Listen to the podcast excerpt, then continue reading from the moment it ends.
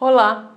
O Salmo 78, versos 70 e 71, nos diz o seguinte: Escolheu o seu servo Davi e o tirou do aprisco das ovelhas, do pastoreio de ovelhas, para ser o pastor de Jacó, seu povo, de Israel, sua herança.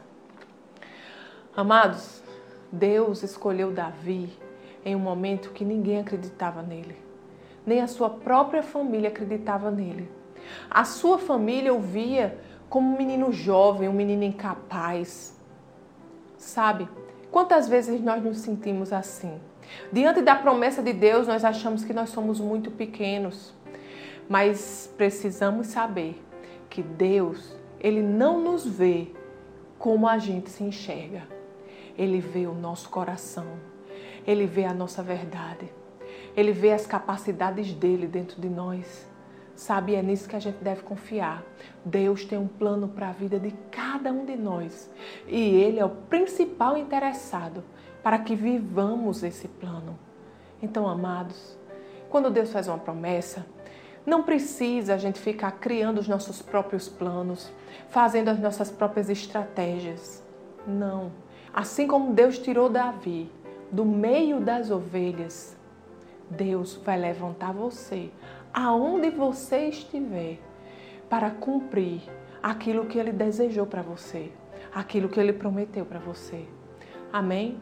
Não, ele não precisa de ajuda. O nosso Deus é todo poderoso e ele sabe fazer.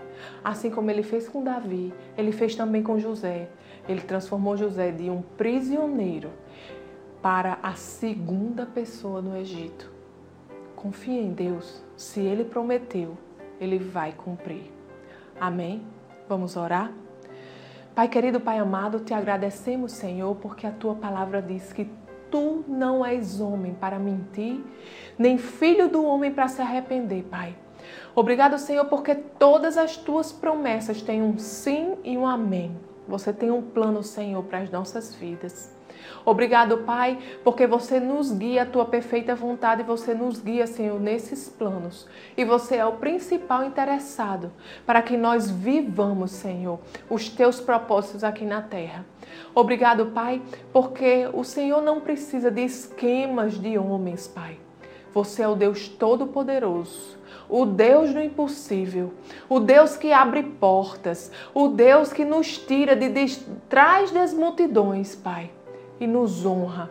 Muito obrigado, Paizinho, porque você é bom e você vela pela Sua palavra para cumprir.